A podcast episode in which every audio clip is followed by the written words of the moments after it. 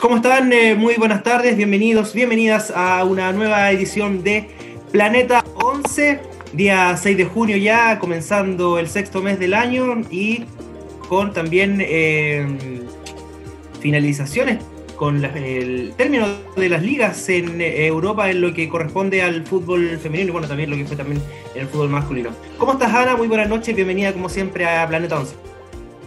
Hola Diego, buenas noches y bienvenida a todos los que nos escuchan nuevamente en este programa de Planeta 11, un programa que le hemos avisado a través de las redes sociales que se nos viene especial, que tenemos dos grandes invitados y que vamos a tener muy buenos temas de conversación. Así es, eh, y porque vamos a estar el día de hoy con dos grandes invitados, eh, gente que eh, ha sido un aporte fundamental a lo que es el fútbol femenino eh, queremos darle primero que todo el saludo a, Carla Andrade, quien es eh, una de las fundadoras y creadoras de las plataformas más importantes del fútbol femenino en nuestro país, como lo es Contragolpe y revista FootFem. ¿Cómo estás, Carla? Bienvenida, muy buenas noches. Un gusto saludar. Hola Diego, hola Ana, eh, muchas gracias por la invitación. Estoy súper contenta, nunca había estado en, en su programa y para mí siempre es un gusto hablar de fútbol jugado por mujeres, así es que contentísima de estar aquí. Gracias por eh, recibir la invitación. Nosotros también felices de, comentar eh, lo que más nos gusta, el fútbol y qué mejor el fútbol femenino que cada día crece más y más. Y por otro lado tenemos a, eh, a quien fue jefe de prensa de la selección chilena y tiene el, tenemos también el placer de tener a uno de los expertos del diario de Guardian que elige a los 100 mejores futbolistas del mundo, Antonio Loma Osorio. ¿Cómo está? Muy buenas noches, bienvenido a Planeta 11. Hola, hola, gracias por la invitación eh, y siempre dispuesto nomás a hablar de, fútbol y fútbol y más fútbol, que es lo que tanto nos apasiona y tenemos hartos temas que conversar. Así que muy agradecido por la invitación. Perfecto. Comenzamos entonces con eh, lo que es eh, el, cierre de, de las ligas. sobre todo lo que pasa en la contingencia el día viernes eh, pasó algo bastante significativo para, el Paris Saint Germain, también para eh, nosotros, nosotras como chilenos, eh, con, con Cristian Edler, Ana.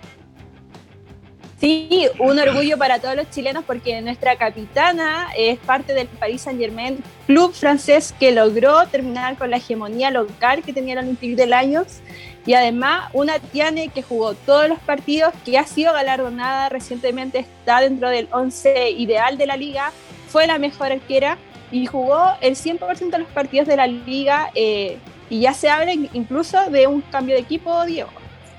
Así es, y sobre esto eh, queremos eh, preguntarle a, Carla el sentir de, de, ti como, como precursora del, movimiento eh, del fútbol femenino en nuestro país, a, los logros que ha, tenido Cristian Heller y que nos ha dejado súper bien parados al país también. Primero me queda un poco grande ese título, precursora, y hay mucha gente que viene antes, mucha gente que tenemos que admirar muchísimo por su trabajo, eh, así es que me queda un poco grande, pero hablemos de la Tiane mejor.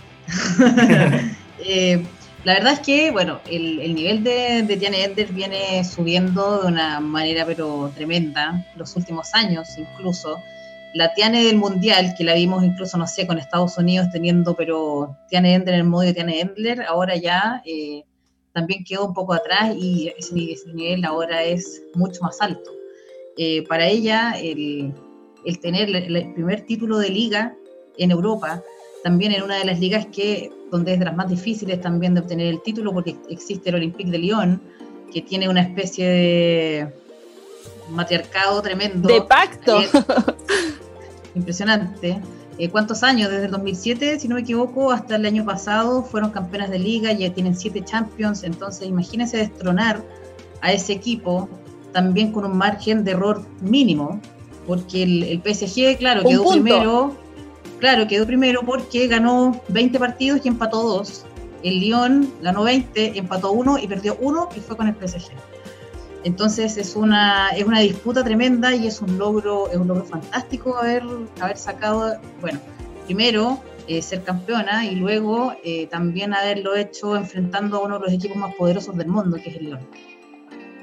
Y sobre eso, eh, Antonio, porque el PSG siempre fue como el, equipo segundor en, Francia, o sea, si, eh, de hecho tiene más subtítulos que, títulos. Yo le cuento ocho subtítulos, el equipo que, ha salido más veces segundo con el, con el París FC. Eh, puede ser que estemos enfrente de una nueva era respecto al, fútbol femenino francés, aunque en realidad se, eh, habla mucho del desmantelamiento del, equipo eh, en razón de que la dirigencia se despreocupó bastante por, por, la, por las jugadoras.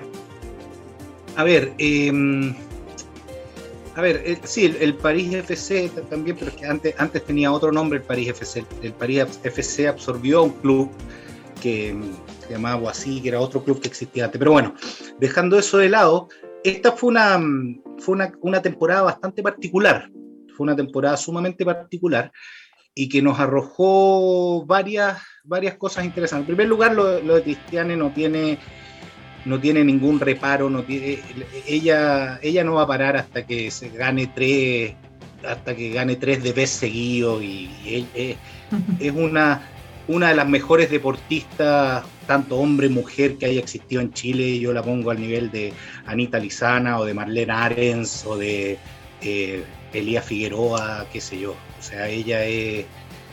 Ella no, no, tiene techo. Pero bueno, volviendo a la liga, pasaron varias cosas muy particulares en esta temporada. En primer lugar, el Lyon es una fuerza gigantesca.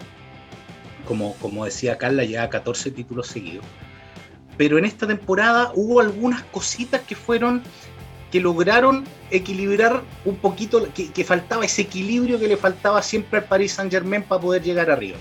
Ejemplo, eh, Sonia Bonpastor llegó después de la eliminación inesperada en la, Champions League, a Jean-Luc Vasseur lo echaron después de la eliminación en la Champions League. No pudieron contar con Ada Hegerberg durante toda la temporada. Por otra parte, es un equipo que está pensando en una renovación si tú ves ahora, el, Lyon dejó partir a tres figuras emblemáticas de su equipo, que es eh, Sara Bugadi, eh, eh, Eugenie Lesomer y, y Sari Kumagai, que se van... ¿Ah? Marosan también. Marosan también. entonces viene una, una, viene, se siente un nuevo aire en el Lyon. quizás eran esos ajustes lo que necesitaba el PSG, y el PSG siempre se quedaba se quedaba ahí con extraordinarias jugadoras, sin tanto poder como tenía el PSG, eh, el Lyon, perdón, porque, o sea, cuando, qué sé yo, cuando Marozán, Henry y, y Kumagai se ponían a jugar en el medio, imposible quitarles la pelota. Eh, atrás tenía a Wendy Renard, que era, que, era, que era impasable, arriba si no estaba Lesomer, qué sé yo, o sea, era, e, e, era una, una, fuerza demasiado, demasiado poderosa y yo creo que en esta temporada de ajustes que hubo, en esta temporada de singularidades, el PSG logró, logró dar el golpe que tanto necesitaba. O sea, no nos engañemos, la liga francesa es una liga de dos de dos y medio, digamos, si quieres sumar ahí tal vez al, al Girondin que puede, puede algo hacer. De, hecho, es una de las grandes historias de, la temporada, digamos, el rendimiento de, de Bunny Shaw, de Khadija Shaw, que pese a no estar en, los dos grandes, fue una goleadora tremenda y que marcó toda la diferencia en un equipo que no está de candidato a ganar el título. Entonces, la liga siempre se define en los partidos entre el PSG y el Lyon y tal vez el PSG necesitaba ese pequeño extra en esta temporada para poder, para poder dar el zarpazo. Y se dieron esas cosas, se dieron eso, como te digo, el, Lyon perdió a Ada Hegerberg, perdió a Jean-Luc Besser, que tuvo que llegar Sonia un pastor después de la, de la Champions, perdió la Champions, que es algo también bastante significativo y que te, te simboliza quizás el fin de una era, porque después de ganar cinco Champions seguidas, perder en, en cuartos de final también es bien significativo. También es bien significativo. Entonces, faltaban, faltaban esos engranajes y el PSG sacó el provecho y bueno, y lo de Cristiane, yo no tengo palabras, además que yo soy hincha de Cristiane, así que eh, soy un poco soy poco objetivo a la, a la y, todo, acá la verdad, ¿eh? todo acá la verdad, así que no, no, hay problema, estamos, estamos juntos en esto. Oye, y aprovechando que estamos hablando de este jerarquía igual que en su momento tuvo el PSG, eh, porque no solo está Tiane, también podemos hablar de su capitana Irene Paredes, eh, a pesar de que no siempre era titular, también está jugadora brasileña Forminia. Y, eh, bueno, las tres se habla que no van a seguir, y, pero fueron piezas claves. Usted encuentra también que esta eliminación, o sea, lograron clasificar en cuartos, dejaron en el camino a Lyon, y en cuartos de final, en el último minuto con una tapa estupenda de, Tiane, ese fue también el golpe que necesitaban para también llegar muy bien a la liga. ¿Qué, qué opinan de eso? A ver, yo creo que el. A ver, había. Había. El, el, el PSG contaba con, con unos núcleos futbolísticos súper interesantes. O sea, lo que hacía la comunicación que existía entre Cristiane Endler, Irene Paredes y, y Dudek que es la otra central, la polaca, la que fue, era, era, una, era, una era un engranaje que funcionaba súper bien, ¿ok? Y la otra parte que tú, que tú podrías destacar muchísimo es lo que pasó arriba con Catoto, con Dianí, con Greyoro, qué sé yo, la que se, se, vaya sumando. Pese a que traje, por ejemplo, a mí la Weitema, la canadiense, no me convenció mucho. No encuentro que le, le faltó, le faltó mucho aporte ahí. De hecho, entró pero, siempre en el segundo tiempo, los últimos 20 minutos. Claro, claro, pero ella, ella, venía, quizás venía llamada. Eh, creo que Ashley Lawrence se acopló extremadamente bien al, al, equipo en una posición donde estaba, estaba muy difícil, porque tenía que reemplazar a Hannah Glass, que es una. Es Hannah Glass. Es Hannah Glass. Entonces, creo que Ashley Lawrence también fue un un tremendo, un tremendo aporte, pero creo que esos, esos dos engranajes, el que, el que formaba Cristiane con Dudek y con Paredes, más lo que arriba te aportaban Baltimore, Catoto y, y ¿cómo se llama? Y Dianí. Dianí. Fueron, creo que fueron las claves del, del PSG. Insisto, en una liga que es sumamente desigual. Nosotros no pensemos que todos los equipos en Francia te van a dar pelea. O sea, la, la pelea es entre el Lyon y el PSG. Y en los partidos León PSG supo, supo sacar ventaja el PSG. Y muy bien, además. Y sobre, sobre esto, eh, Carla, eh, de este PSG bastante extraño, porque logran el título, eh, eh derrocar al, al, Olympique de Lyon después de 14 años, eh, llegar a una, a una semifinal de Champions, cayendo ante Barcelona, se desmantela es, bastante extraño, o sea, es como lograr el objetivo de ser campeón y, y, por qué no eh, marcar una época dentro de la, de la liga francesa. Sin embargo, el Leonardo, que es el, el gerente deportivo y, y, obviamente toda la directiva de, del club francés, no hace nada como para poder retener a esta columna vertebral, si le podríamos decir, como lo mencionaba eh, a, Antonio, de eh, Tiane, de Paredes. Eh, cuéntanos un poco qué, cuáles son las sensaciones. O sea, a mí me parece bastante raro. A mí no me parece tan raro, la verdad, porque si bien se va, ya se confirmó que se va a Paredes, parece a Barcelona. Claro. Es decir, se va, se va al, al campeón de Europa, al campeón de España, eh, que ya vamos a hablar de ellas, pero también están en un nivel tremendo. Eh, eh, la Tiane se podría ir también, pero eso no significa que no les hayan ofrecido contratarlas ni que hayan igualado las ofertas que tengan desde, otro, desde otros clubes. Yo creo que el partir desde el PSG tiene que ver con una ambición personal de otra cosa, simplemente, porque ahora, claro, yo también estoy de acuerdo con lo que dice Antonio, que el Lyon está en un proceso de, de reestructuración, está trayendo jugadores nuevos, Macario se está insertando recién, eh, si quieren llevarse, tengo entendido que Signe Brun se va, desde el PSG también al, se va al Lyon, están también rumorando todavía, no se confirma que la Tiane se va para allá, pero a mí me parece que tiene una ambición personal que quizás es una ambición que no ven en el club. Yo creo que no, no es una coincidencia que muchas jugadoras se quieren ir después de haber eh, ganado el título de la liga, no después de haber eliminado también al León en, en, eh, en cuartos de la Champions. A mí no me parece una coincidencia. Eh, yo especulo también, porque por supuesto que no lo sé, que, debe ser una cosa más colectiva que quizás el club no las convence, el proyecto que tienen, las formas que tienen y así en la misma línea, si son deportistas de elite, quieren competir y para ellas, para Paredes, ella quiere competir con el Barcelona, que tiene todo el sentido del mundo. las que se vayan al Lyon, tiene todo el sentido del mundo también. Así es que a mí, me, a mí no me parece tan extraño, eh, a mí me parece que esto es, como un golpe del PSG, pero no sé si va a ser un golpe sostenido en el tiempo.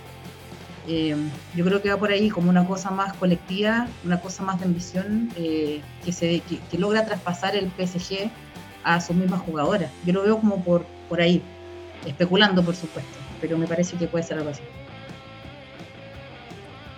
Y, sobre, sobre, bueno, la, la Erler, que este año estuvo fenomenal, ganó todo, y revisando eh, las estadísticas, 19 veces la valla batida y, ganándole por lejos a, a Bujadi del León, que fueron 14, eh, eh, la mejor portera, portera del año, sobre ella misma, el equipo del año, ganó el premio de liga y está dentro del 11 de la liga. Y también me, acordé cuando tú, Antonio, hablabas de, de Shaw, la única del Bordeaux y el resto son solamente jugadoras del, PSG y, de, del Lyon.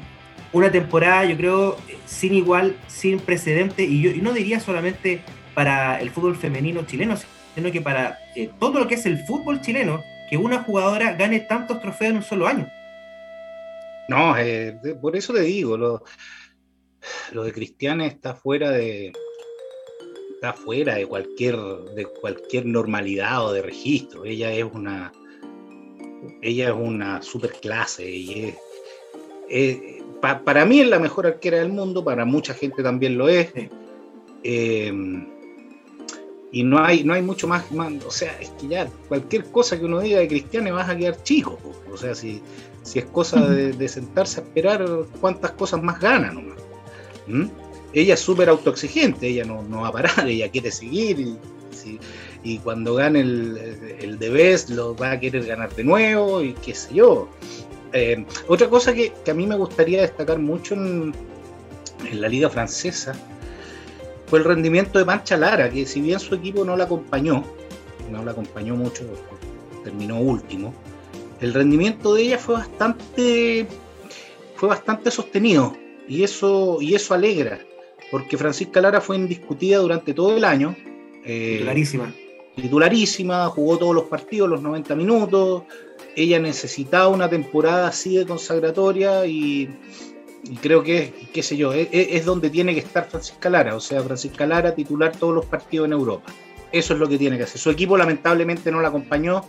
Un equipo joven, un equipo recién ascendido, recién jugando en estas líderes, pero pero creo que, fue muy destacable lo que hizo Panchita Lara Claro, y el, el ganó dos partidos y uno de ellos fue gracias a un gol de ella. Gracias a un gol de la Pancha, claro. entonces eh, viene haciendo las cosas bastante bien y también le sirve lo que tú señalabas, Antonio, de, tener eh, titularidad, de tener regularidad, porque la vamos a necesitar, Carla, para lo, para lo que viene eh, con la selección chilena, que son los Juegos Olímpicos. Hoy qué ansiedad. Siento cada vez que hablamos de los cada Juegos menos, Cada vez queda menos. Oye, sí. Eh, la Francisca Lara es una indiscutida en la, en la selección.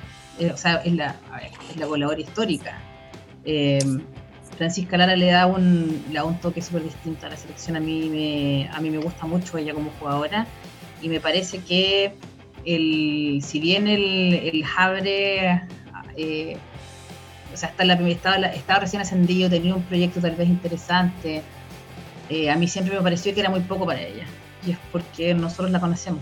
Entonces sabemos bien eh, más o menos los sistemas de juego en los que puede estar, sabemos bien eh, de lo que es capaz. Entonces, verla también, no sé, perder tantos partidos seguidos, estando ella en, cancha también, viendo el esfuerzo también que hizo un montón de veces, pero que no la acompañó mucho el, equipo. Eh, fue igual bien difícil. A mí me gustaría verla que se quede en, no sé si en Francia, pero quizás volver a España o pero en Europa. Me parece que es muy pronto para que vuelva. Sí, coincidimos en eso también. Y bueno, recordarle a todos los que nos están escuchando que en el equipo de Francisca Lara, que desciende, solo tuvieron dos triunfos, dos empates, 18 derrotas. Y hay un problema con la liga francesa porque, bueno, al igual, lamentablemente lo que pasa en Chile, hay problemas con la serie B. desciende Pancha ahora, su equipo, pero estamos en esa incertidumbre de irá a jugar, eh, se irá a retomar esta Serie B, tal como pasa eh, en Chile. Eh, complicado el panorama que se viene para Pancha o no? Mucha incertidumbre. ¿Qué, qué opina Antonio? es que yo no creo que Pancha quiera jugar en segunda división en ninguna parte. ¿Ok? Entonces yo creo que ella va, a apuntar a... La idea que creo yo es que ella se va a quedar en Europa, no sé si en Francia, pero en Europa, eh, y jugar en primera división. O sea, y como, y te decía, lo bueno es que ahora tiene para exhibir una titularidad durante todo el año. Y eso, esa cuestión en Europa es valorable. ¿ok? O sea, es distinto llegar con tres partidos en la temporada que llegar con todos los partidos en la temporada. bueno, sí, mi equipo me fue mal, pero yo jugué todos los partidos, fui titular todos los partidos. Entonces yo creo que a lo que ella va a apuntar es a quedarse en Europa, pero jugando en primera división. yo no me la imagino jugando en, segunda división. Claro, bastante regularidad la, la Pancha Lara y, también... Eh, claramente nos acogemos al, clamor popular de que salga por favor de ese equipo eh, y que se vaya a, una liga que, si bien, bueno, la, liga eh, francesa es completamente competitiva, España puede ser una buena opción para jugar la próxima temporada y, seguir con esta regularidad y este, y este buen rendimiento que, que, lo, ha, que ha llevado a, ser titular también y discutir la, en la selección. Carla, para, cerrar un poco lo de la, liga francesa y también vamos aquí a hablar, eh, vamos a abrir una cortina de humo, ¿te, la juegas con que la Latiane se vaya al, al, Lyon? Bueno, la Pancha Lara es muy probable que parta, eh, porque claramente lo que dice Antonio, no, no creemos que quiera jugar la, en segunda división, que está suspendida, de hecho, eh, por temas de COVID. ¿Se va al, al Lyon o, crees que va a tomar las maletas y se va a ir a otro país europeo? A mí me hace todo el sentido del mundo que se vaya al Lyon eh, si es que lo hace, me parece que, o sea, si bien existe esta cosa que es el archirrival y toda esta cosa de bien, eh, bien de hincha, eh, me parece que ella va a ir donde pueda competir en lo más arriba. Y si para ella el León le va de eso, es donde tiene que ir, porque ella quiere ser la primera, quiere ser la mejor, ella es la mejor, bueno, para mí es la mejor, pero ella el otro día dijo que ella quería ser la mejor, muy humildemente, lo encontré. Pero si ella eh, necesita ese, esa, validación del club, del mejor, para sentirse la mejor, eh, por supuesto, ¿por qué no? Vamos a tener que ser todos hinchas del León ahora. Borrar, eh, borrar, todo, borrar, todos nuestros tweets, borrar todos nuestros tweets antiguos sacar todo el historial de, de tweets en contra de, del León por Sara y ahora vamos a todos hinchar al, al León de, de, Tianel. Borrar, borrar todos los bonjours que pusimos en algún momento. Ah, a mí me gustaría, a mí mi, sueño es que la, es que la Tianel juegue en el Bayern Múnich. A mí me encantaría. Ojo, ojo la liga alemana, salieron campeonas, salieron campeonas. Sí, no, sí, sí, salieron campeonas. Eh, encontré que era un, un equipo que iba muy en crecimiento y esa cuestión me encantó me encantó, me encantó que, fuera un equipo que, iba tan, tan hacia arriba. Pero es un sueño, no tengo ningún fundamento para decir que la tienen a jugar en el Bayern Múnich. Es gusto, gusto no personal, la verdad. No me vayan a comprar el verso, es lo que a mí me gustaría, pero eso lo mismo. Recuerdo que conversamos de esto hace un tiempo con, Antonio. Y claro, para nosotros, como un proyecto deportivo, porque bueno, por supuesto es el Bayern, pero ahora viene trabajando mucho mejor tiene, refuerzos buenísimos y va, pero en ascenso, esperen. Sí, otra, otra, otra liga que juega de dos pues, con el Wolfsburgo. Son dos equipos ahí que pelean eh, codo a codo por, por ser campeona. Eh, vamos al, al, corte, al corte musical. Vamos a escuchar música y música de una banda que son cuatro mujeres y un hombre. Son las ligas menores, una banda argentina. Esta canción se llama A 1200 kilómetros y a la vuelta vamos a hablar del Barcelona y el triplete. Vamos, Yolo. Con mucho brillo este día eh, domingo. Eh, recuerden que nos pueden seguir a través del www.radiohoy.cl, nos pueden escuchar a través del canal 131 de Sapin TV. Planeta-11 en Twitter, Planeta11- en Instagram. Seguimos conversando con Carla Andrade y Antonio Loma Osorio de Contragolpe y revista FoodFem. que dicen que son como lo mismo, pero no, no bastante extraño. En fin, vamos a hablar del, del Barcelona eh, y de la Liga Española, donde hay muchas jugadoras chilenas, así que acá tenemos bastante material del que eh, conversar. Una liga que sigue en curso, pero que se definió hace bastante eh, rato, Antonio. Sí, sí. nuevamente, yo creo que más allá de la historia del Barcelona, el Barcelona demasiado por sobre el resto, o sea, lo ganó toda esta temporada. Eh, yo creo que necesitamos un espacio para hablar del Barcelona en sí y otro espacio para hablar de la liga. ¿Me entendió, no? O sea, para mí las grandes historias de la liga para mí fueron la clasificación del Real Madrid del Levante a la Champions League.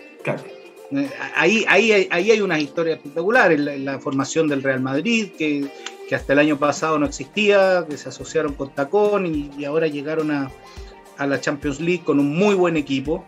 Se llegaron a Kenty Robles del Atlético, eh, las dos suecas que juegan arriba, qué sé yo, o sea, un muy buen, un muy buen equipo. Y la clasificación del Levante que también se consolida. Y el Barcelona simplemente tenéis que tratarlo aparte. O sea, el Barcelona es una, una constelación de estrellas eh, eh, que juegan de memoria, que es una maravilla verla jugar, que es la selección de España. Es la selección de España. Tal cual, tal cual. Claro, la selección de España con una seleccionada noruega, con una seleccionada holandesa y una seleccionada y una potencial seleccionada francesa que nadie entiende por qué Corinne Diacre no la llame, no, no la llama para la selección, pero, pero que también sería seleccionable, digamos, la Hamraoui.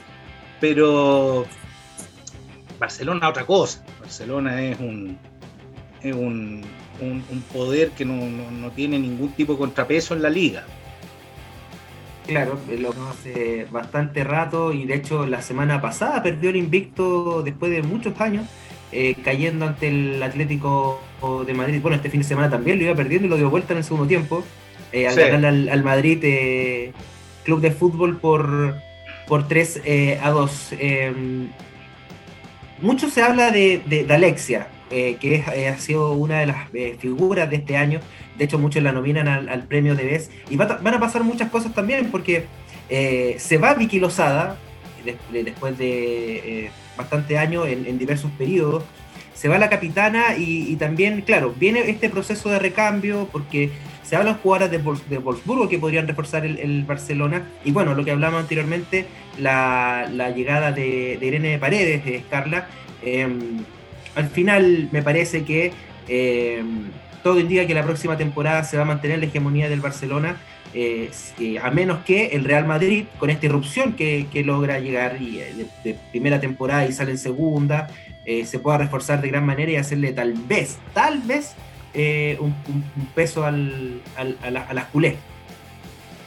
Yo creo que para que el Real Madrid le haga el peso al Barcelona nos basta con una sola temporada más. Yo creo que es un proceso más largo porque el nivel del Barcelona es impresionante. Juegan, como decías tú, juegan de memoria. Alexia Putellas, me la nombraste recién, es, es una distribuidora de, balones, pero eh, es un espectáculo. Eh, Aitana Bonmatí como o Jenny Hermoso, es que en todas las que, o Graham Hansen es una, es una extrema, pero que es fantástica, Ligue Martínez por el, por el otro lado lo mismo. Entonces no hay un punto débil en el Barcelona. Si tú nombras a las titulares de principio a fin, no hay ninguna que diga sí, me gusta, pero más o menos. Es que puede ser como un recambio, ¿no? O sea, es como que son esas 11 una sola. y no hay más.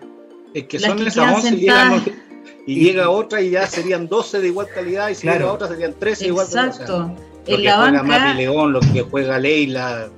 No, no estáis locos.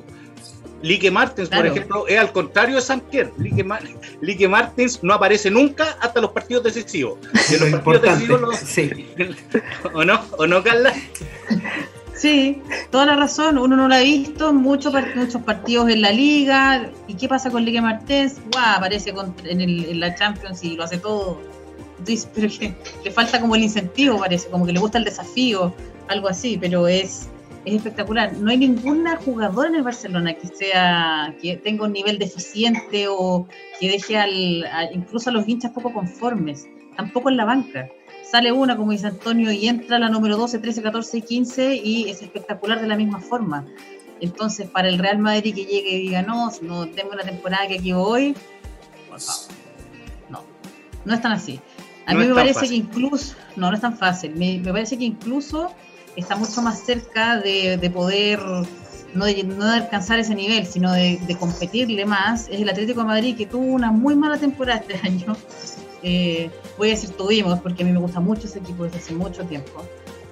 Eh, fue una muy mala temporada, pero tiene que ver también con un asunto de decisión técnica, no con la calidad de las jugadoras, hay un asunto medio, medio extraño ahí detrás, pero eh, me parece a mí como en términos de competencia, el Atlético de Madrid es, más que el Real Madrid, incluso ahora con ellos clasificados a la, a la Champions. Eh, así es que, no sé, el Barcelona es realmente en este momento de otro planeta. Oye, ¿y creen, al igual que lo que pasó en 2010, ¿no? que el Barcelona le dio una base para el Mundial a la selección masculina? ¿Se podría repetir el caso ahora con la selección femenina, que el Barcelona le esté entregando esa base a la selección? ¿Qué opinas, Antonio? Es que la selección es el Barcelona. Si no, no hay más. O sea, sí, sí hay más, pero qué sé yo, o sea, nosotros cuando jugamos con Cataluña, por ejemplo, cuando Chile jugó con Cataluña, era Cataluña, pero sin las jugadoras del Barcelona. Era un Cataluña harto raro, o sea, qué sé yo, estaba Gio Carreras, me acuerdo, eh, o sea, jugadoras que comparadas con las jugadoras del Barcelona son totalmente una segunda línea. ¿Me, ¿me entiendes? O sea, claro, el Barcelona es, qué sé yo, Sandra Paño, Jenny Hermoso, Alexia, qué sé yo, todas. Es la selección española. y a pesar de que. Barcelona es de la selección. cumple con el requisito. Y bueno, el, la selección española no va a estar en los Juegos Olímpicos, eh, clasificaron otras selecciones de Europa, pero ¿ustedes creen que a pesar de su gran rendimiento que tuvo en el Barcelona, es una candidata seria al Balón de Oro Alexia Putellas? Yo creo que sí. Por supuesto que sí. Yo creo que sí. Y eso no, no, no, no encontraría argumentos para que no lo fuera, digamos. No sé ¿qué podría ser? Yo creo que va a estar en, a ver, tal vez falta, no sé, tal vez habría que ver qué pasa en los Juegos Olímpicos, pero porque, porque eso marca mucho también las decisiones de la FIFA. O sea, si Megan Rapino hace tres goles en, los Juegos Olímpicos va a ser ella, ¿me entendés o no? La, FIFA no tiene mucho mucho concepto mucho concepto futbolístico, ¿me cachai? No ve eh, mucho las temporadas. No, no, la, FIFA la FIFA le gusta a Megan Rapino y se hace tres goles, o Alex Morgan hace tres goles, va a ser Alex Morgan. No hay mucho misterio en eso. Pero Alexia, por supuesto. Alexia, por supuesto. Qué sé yo, Jenny Hermoso, yo creo que también. Una Jenny Hermoso que está, lesionada. lesionada. Y, sí, claro, Y, probablemente eh, no sea Pichichi esta temporada, está cuatro goles de, Esther González del Levante, que extrañamente tampoco ha anotado en esta última esta última fecha, bueno, un Levante que también en esta jornada, la fecha 32 de Primera Iberdrola, eh, clasificó a la, la Champions League para la próxima temporada. Dejando un poco de lado del Barcelona, porque como lo decía Antonio, Barcelona requiere un, programa único. Eh, hay muchas chilenas jugando en eh, tanto en Primera Iberdrola como en Red Iberdrola. Y lo que pasó esta semana, este fin de semana, con el Rayo Vallecano de eh, Yanara Edo y de Camila Sáez, que golearon y mantuvieron la categoría, pero le derrotaron al Santa Teresa de, de Naya del López, que lamentablemente bajó. Eh, y también recordar que en España la liga es bastante dura porque descienden cuatro. Entonces, eh, cuéntanos un poco qué te pareció esta, esta temporada. Bueno, no ha terminado todavía, pero hasta, hasta el día de hoy, y de, de Yanara Edo, Camila Sáez, que son seleccionadas también eh, nacionales. Carla. A ver, el Rayo tiene una cosa bien particular, que todas las jugadoras que pasan por el Rayo aman su club, aman el lugar, pero tienen, no tienen tanto apoyo del, club como tal. Eh, no sé si recuerdan, recuerdan ustedes que después de un partido aparecían todas mostrando que les habían dado, después de haber jugado un partido, estamos hablando de atletas, les dieron un pan con jamón, así como para después del partido, como comida en la noche, eh, de ese nivel. Entonces, eh, yo, para mí, el rayo hace mucho con los recursos que tiene. Si bien a mí me encantaría ver a la Camila Sáez en un equipo de, mayor rango, porque a mí me parece que ella es para mucho más que ese rango. Eh, me parece que es mucho más de lo que le puede dar el, rayo. Eh, Yanara Eo viene desde un lugar diferente, porque la Yanara estuvo mucho tiempo en, no en su nivel, digamos, pasó por el Sevilla, pasó por el Valencia, llegó a Estados Unidos y llegó con pocos minutos mucho tiempo y en el Rayo recuperó confianza, se vio incluso en los partidos del repechaje para Yanara, mucho más segura, eh, mucho más atenta, mucho, mucho mejor. Eh, a mí me ha gustado mucho el paso de la Llanara por el Rayo, pero creo que le falta, le falta apoyo al, Rayito, como le dicen. Eh, está, creo que el número 12 de la tabla, está lejos ya, no, no va a descender. Es el objetivo de, claro, el objetivo de mantener la categoría está, pero a mí me parece que al menos para, la, para las chilenas me gustaría un equipo que compita no que quiera mantener su categoría eh, como lo tiene el Rayo. Eh, por otra parte, la Naya de López en el Santa Teresa, el Santa Teresa estaba recién ascendido. Eh, no tuvo, no recuerdo bien cuántos partidos, pero creo que ganó seis partidos durante toda la temporada. me parece que se lo comió un poco el nivel. tiene hartas ganas el, Santa Teresa, se nota, porque tiene una tiene gestión de medios bien interesante, harta preocupación, harto hincha pero le faltó más fútbol. Si también esto es bien simple a veces, por muchas ganas que uno tenga, si uno le falta, le falta más fútbol, hay re poco que hacer. Pero también la Nayadet es, una, es, una, es un tremendo descubrimiento de, de la NFP, debo decir, le voy a tirar un besito. Pocas veces lo hago, pero lo voy a hacer. Pero de la eh, administración anterior. Por supuesto que. Eso, eso, eso también, eso lo quería aclarar, de la administración anterior, de esta no. Para estar poquitos, pocos besitos, casi ni Y eh, la Naya tiene muchos muchos recursos, es, una 6 bien interesante, quite, siempre tiene tarjeta amarilla, es súper fuerte, eh, pero sería, a mí me gustaría mucho verla en otro equipo y que ojalá se quedara en la, primera edición, me parece que tiene las condiciones para eso. Si es que no, uno que otro equipo chileno, si la quiere fichar, eh, sería un, bombazo porque es, espectacular. Así es que no sé, yo creo que en eh, España, si bien claro, el Barcelona se desmarca y eh, de todo el resto hay una competencia bien pareja desde la media tabla para, abajo, es bien peleado, es bien complicado siempre, hay una diferencia de puntos muy, muy cortita. Eh, yo recuerdo en algún momento el Sevilla que se salvó como por un punto cuando estaba la, la Karen Araya con la Francisca Lara. Ahora ha retomado un poco más de nivel el Sevilla, pero siempre ha sido así, como un par de puntos marcan una diferencia muy grande, entonces eh, es compleja la, la primera Iberdrola. Sí, y lo nombraste, nombraste al Sevilla, eh, y ahí también está jugando una chilena, la Javi Toro, y de muy buena manera, titular indiscutida también, eso también está permitiendo un mayor roce, mayor ritmo para lo que se viene con la selección, y ahora sin, jugando, porque ustedes tienen mucho conocimiento. ¿Qué les gustaría, a dónde les gustaría ver a la Capila, a Yanara, a la Javi? ¿En España, en otro equipo o en otra liga europea? A ver, yo, yo encuentro que la camisa está, yo encuentro que la camisa está pintada, está Inglaterra, o sea, no tiene ningún problema para jugar ahí. Em, la Yanara es súper importante lo que está diciendo Carla, porque la Yanara tuvo un renacer súper importante en el Rayo. Ella venía con muy pocos minutos, fue muy difícil encontrarle club en primera división y, ella tuvo un renacer súper importante en el, en el Rayo. Entonces, a ver, a mí me gustaría que se consolidara, que, siguiera por la misma senda y que ya completara dos temporadas tranquilas, indiscutidas eh, sea en el Rayo, sea en otro equipo de la Liga Iberdrola, pero, pero, pero lo de la Llanara fue, fue súper importante porque ella venía, muy, venía a los tropezones. ella venía muy a los tropezones en muchos sentidos y, la llegada al rayo le permitió una estabilidad súper super buena para ella. La Liga Iberdrola es, es complicadísima. Eh, o sea, el Logroño el año pasado era una maravilla, este año ya descendió.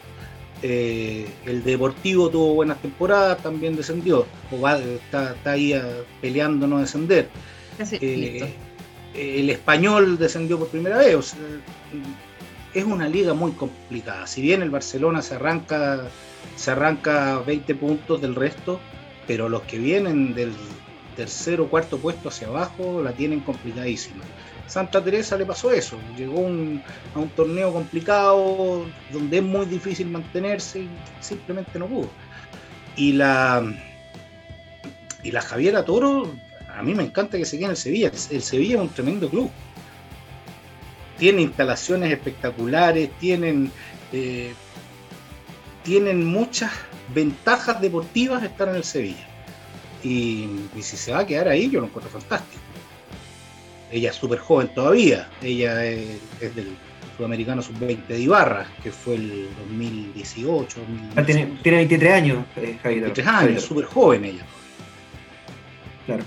Y, bueno, un Sevilla que, eh, claro, si bien es un eh, equipo de los tal vez llamado eh, importante dentro de lo que es Primera Iberdrola, eh, ojo con, Claudia Pina, porque tiene que volver a Barcelona y fue una de las figuras de esta jugadora de, de 19 años y obviamente, como tú mencionabas, eh, Antonio, es una liga bastante complicada donde no hay, bueno, de la media hacia abajo, no hay un equipo eh, que sean de mantenerse siempre. Entonces me parece que Sevilla se va a tener que reforzar de buena manera si quiere mantener la categoría eh, este año y también obviamente el, Rayo Vallecano, pero es súper complicado con, teniendo nula disposición de invertir por parte de la dirigencia y eso lo vamos a ver más rato también con lo que está pasando en el, fútbol chileno.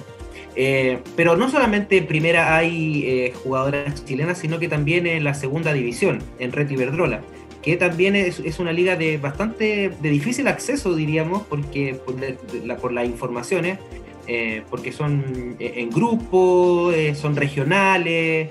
sin embargo, ahí está Bárbara Santibáñez en, Cáceres, eh, con Gypsy Ojeda y está también Sofía, Sofía Hartar en La Solana.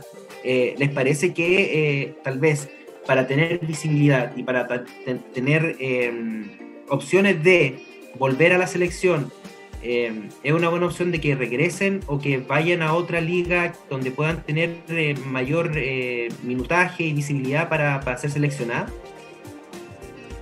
Carla. Yo, a ver, a mí sí me parece el reto, el, reto de Verdrola no me parece de un nivel tan competitivo, pero eh, debo hacer el alcance. Eh, en algún momento estuvo en el Zaragoza la Su Ellen Galás con la Rocío Soto y ellas siguieron en la selección como siempre, siendo titulares, siendo convocadas siempre. Entonces me parece a mí que hay un componente que es un poco distinto al equipo en el donde está. Si bien, claro, hay una base, hay, hay condiciones que te puede dar y también la, la competencia también, además de tu club eh, me parece a mí que ellas, más que estar, eh, más que por el equipo en el que están, es por una decisión de lo que le gusta al técnico en la selección. Eh, no me parece que, no sé si sería distinto si vuelven a Chile y juegan, juegan acá, si las van a llamar quizás los microciclos que son más abiertos, es más para periodos de prueba o qué sé yo, pero no sé si la decisión sería tan distinta si están acá o están en el reto o están en otra parte. Me parece a mí que es una decisión de, estilo de juego y lo que requiere el técnico para su, propio sistema. ¿Antonio? Sí, estoy de acuerdo, estoy de acuerdo con, con Carla. O sea, además, nosotros tenemos que tenemos que pensar que también eh, la selección ha experimentado un salto de calidad súper importante. Entonces, no, no, se trata simplemente de estar jugando afuera y ser convocada a la selección por estar jugando afuera. Qué sé yo, o sea, si la Bárbara, que lamentablemente sufrió una, lesión horrorosa, de segunda vez que le pasa en muy poco tiempo, Claro, si la Bárbara se va a la, a la Liga Iberdrola, qué sé yo, y, marca 15 goles en la temporada, obviamente va a estar en el radar, ¿me entiendes? Pero son tres jugadoras que han tenido la opción, no, quizás no llenarán el gusto del entrenador, y, así es nomás, pues no, no, creo que, no creo como dice Carla que sea por un tema del reto Iberdrola o la, o la liga. Eh, Naya López vino del reto a jugar a, la selección. Eh, Natalia Campos estuvo todo el año pasado en el reto también. Etcétera. Entonces, eh, como te digo, la, selección encuentro que, dio un salto de calidad súper importante. Y, no es fácil entrar a la selección en estos momentos. No es para nada fácil. Claro, por, eso yo, yo, lo mencionaba y estoy completamente de acuerdo. O sea, no, no por el hecho de estar jugando eh, en el extranjero tienes el, el derecho absoluto o tal vez facilidad eh, mayor de ser seleccionada, sino que para los efectos de lo mismo y tener visibilidad es mejor que jugadoras como por ejemplo la, Sophie Hartar eh, o Gypsy Ojeda, bueno, la Bárbara está, lesionada, se está recuperando, eh, tal vez puedan volver a Chile, que es lo que han hecho varias jugadoras, para tener eh, competencia y tener opciones de ser nominada, sobre todo ahora que se viene a jugar, se viene una Copa Libertadores que, se va a jugar en nuestro país. Es que yo creo que yo creo que la, la nominación te la, va a dar, te la va a dar el rendimiento y no donde estés jugando. Creo yo. O sea, podía estar jugando en Chile o podía estar jugando afuera, pero va a ser el rendimiento el que te va a dar la, el, que te va a dar la nominación. O sea, Yesenia Guenteo también se vino el reto a Chile y no apareció más en las convocatorias. ¿Me, entiendes o no? al, final va a ser el rendimiento. Y Jenny Acuña apareció este año con, un rendimiento bastante correcto y está en las convocatorias. Entonces, como te digo, la, selección creo yo que llegó a un, dio un salto de calidad en que ahora es el rendimiento el que te va a marcar si tú entras o no entras a la selección, independiente de donde tengas ese rendimiento, creo yo. Eh, bueno, estamos cerca del primer corte, gran corte de nuestro programa. Eh, recordarle a todos los que nos están viendo, a los que nos están escuchando y que están acompañándonos en esta conversación tan buena que estamos teniendo y que podemos darnos el gusto del fútbol femenino eh, tenemos un concurso por este programa especial en nuestro Instagram, planeta11-bajo. Se pueden ganar el libro El Gol de Lucila de Vicente Vázquez, así que están todos eh, muy invitados a concursar. Lo vamos a sortear al final del episodio. Y ahora nos vamos con una canción con The Wicked y Ariana Grande, Save Your Tears.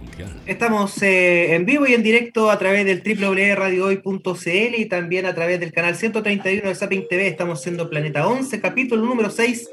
Y eh, vamos a pasar en este segundo bloque para hablar todo lo que significa Chile. Eh, la selección chilena y también lo que será el, lo que es, está pasando en el campeonato nacional. Cuéntanos ahora qué pasó con la, con la selección.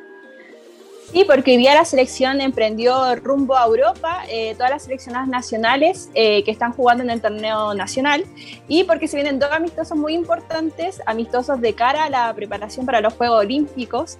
El 10 de junio, este jueves a las 10 de la mañana, Chile va a enfrentar a Eslovaquia.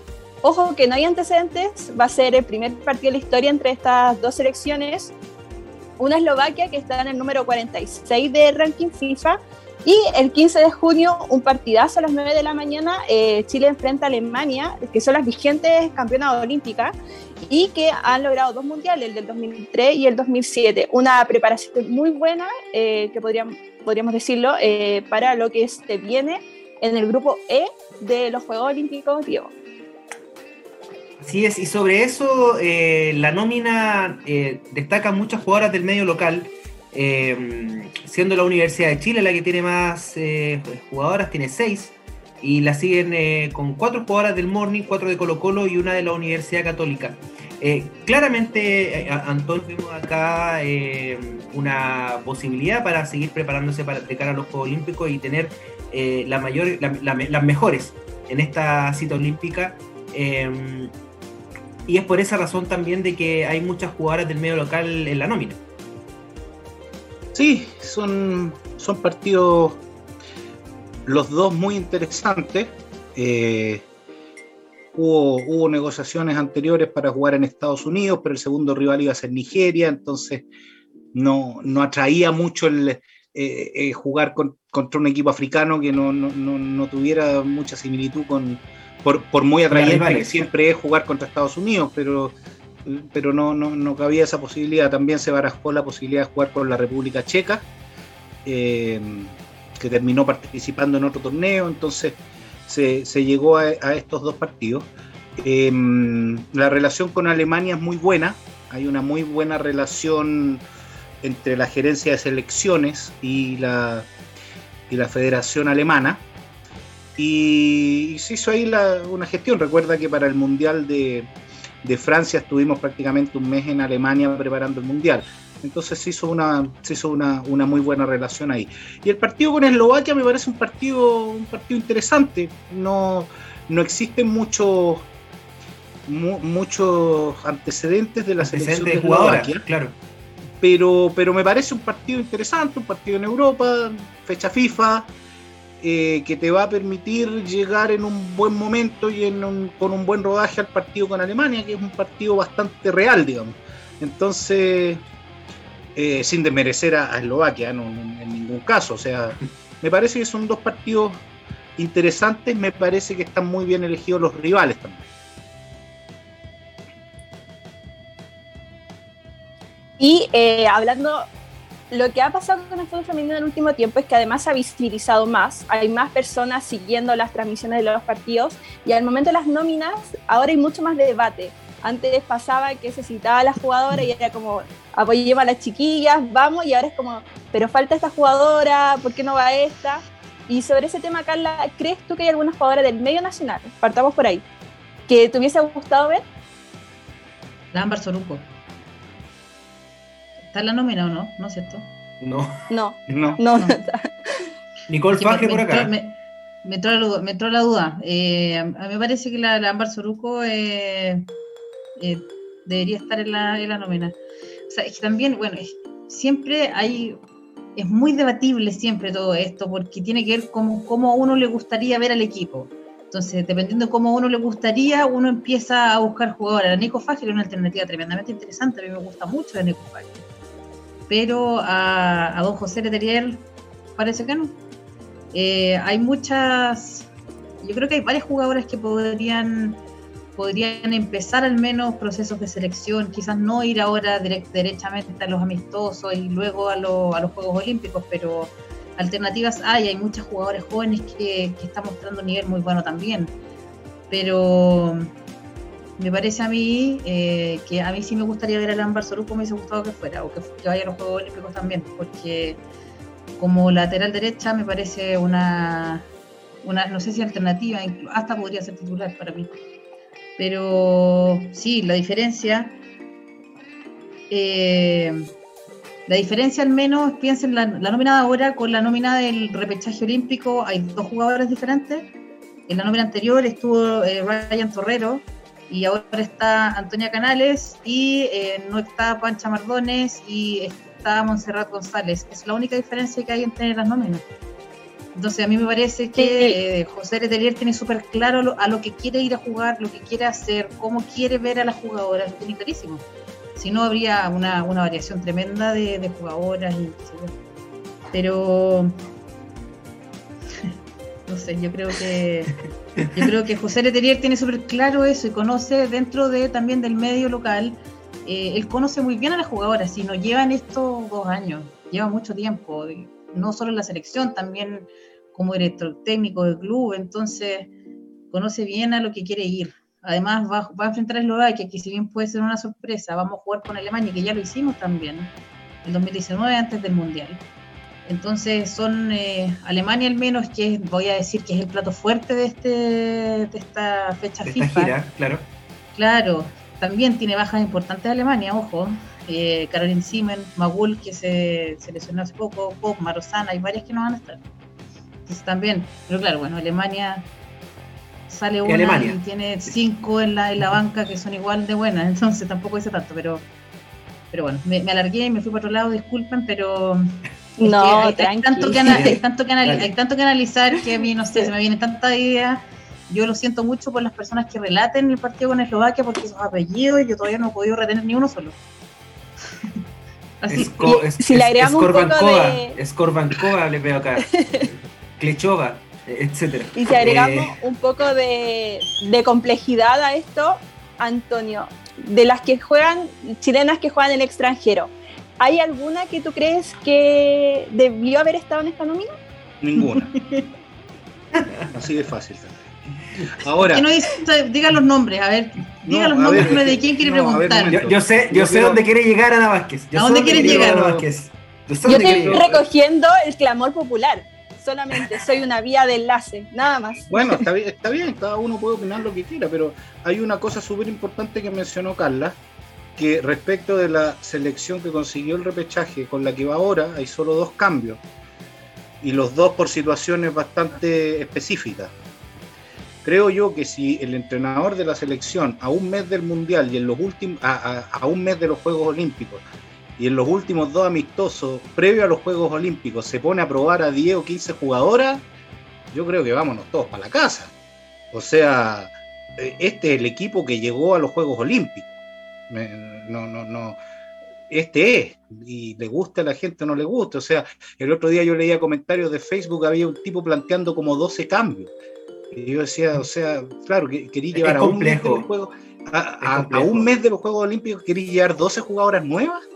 Me parece que, que es un, un despropósito. El equipo es este. El equipo es este. Uno puede estar de acuerdo con alguna, con otra, qué sé yo. Ámbar podría haber estado, sí podría haber estado, pero también yo tengo información de que no, no estuvo 100% disponible para estar tampoco. ¿Me cachai o no? Y, y uno puede cuestionar, qué sé yo, a mí tal vez el momento de Rosario Balmacea a mí no me convence tal vez como para haberla convocado. Pero, pero bueno, en los exámenes físicos y en, y- y en los registros de velocidad, de todo, siempre, siempre Rosario Balmacea está entre las tres primeras. Entonces también quizás por ahí se está buscando otra cosa. Yo creo que el equipo es este, el equipo es este, y, decir que faltó esta, faltó esta, a un mes de los Juegos Olímpicos no me parece un po- no me parece eh, que sea conducente.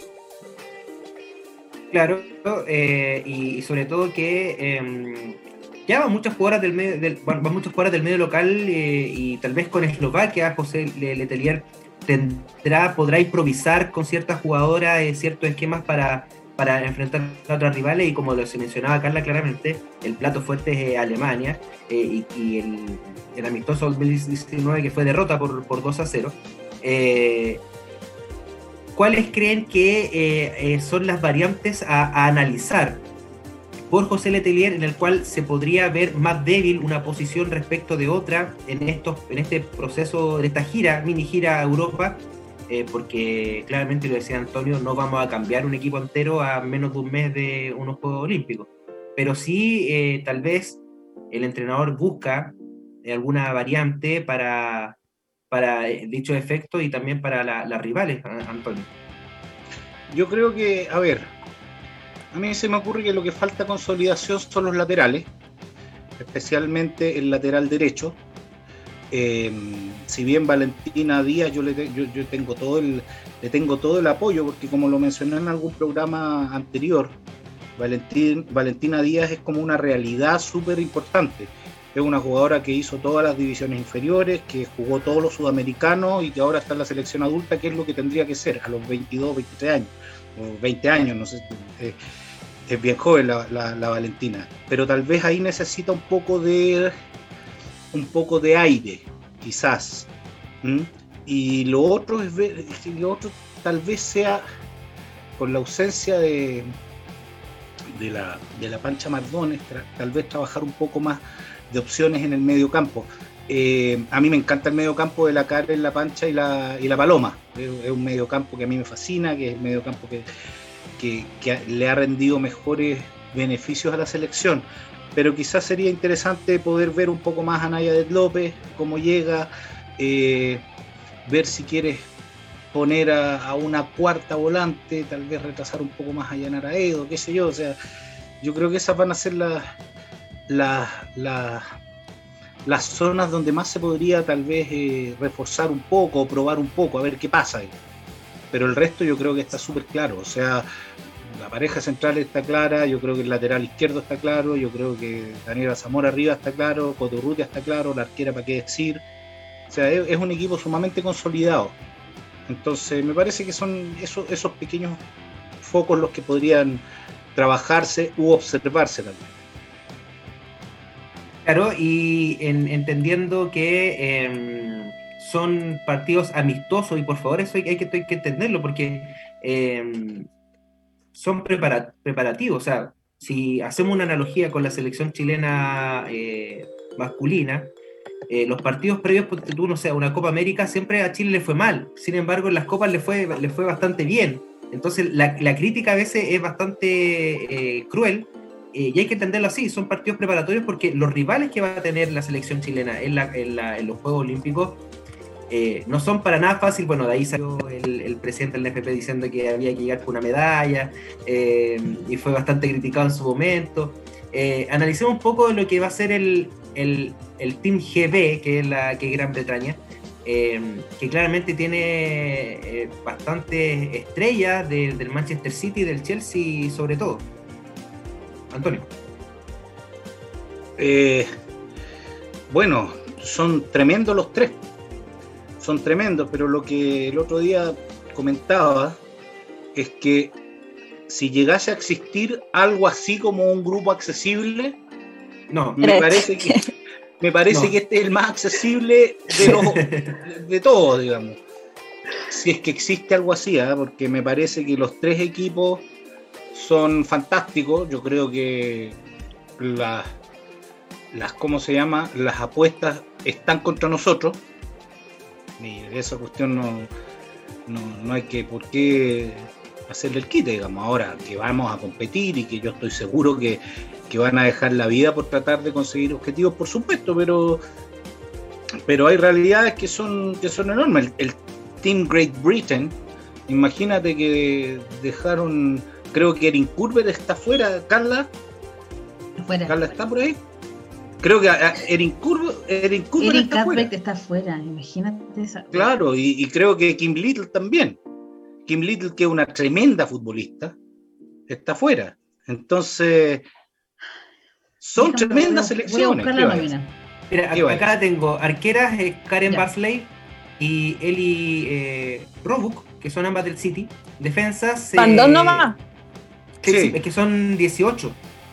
Son 18. Eh, Iván Reservas, eh, Millie Bright del Chelsea, eh, Lucy Browns del City, Rachel Daly de Houston Dutch, Steve Houston del City, Dennis Stokes del City, Lee Williamson de Arsenal, mediocampo, Sophie Ingle, Kim Little, Arsenal, Jill Scott del City, Keira Walsh del City y Caroline Wyatt del City también, y escocesa, ojo ahí. Y delanteras, Lauren Hem, Frank Kirby, Nikita Paris, eh, Georgia Stanway y Ellen White. Reserva, Sandy McKeever de Everton, Lot eh, Moy de Arsenal, Niam Charles de Chelsea. Y Ella Toon del Manchester United.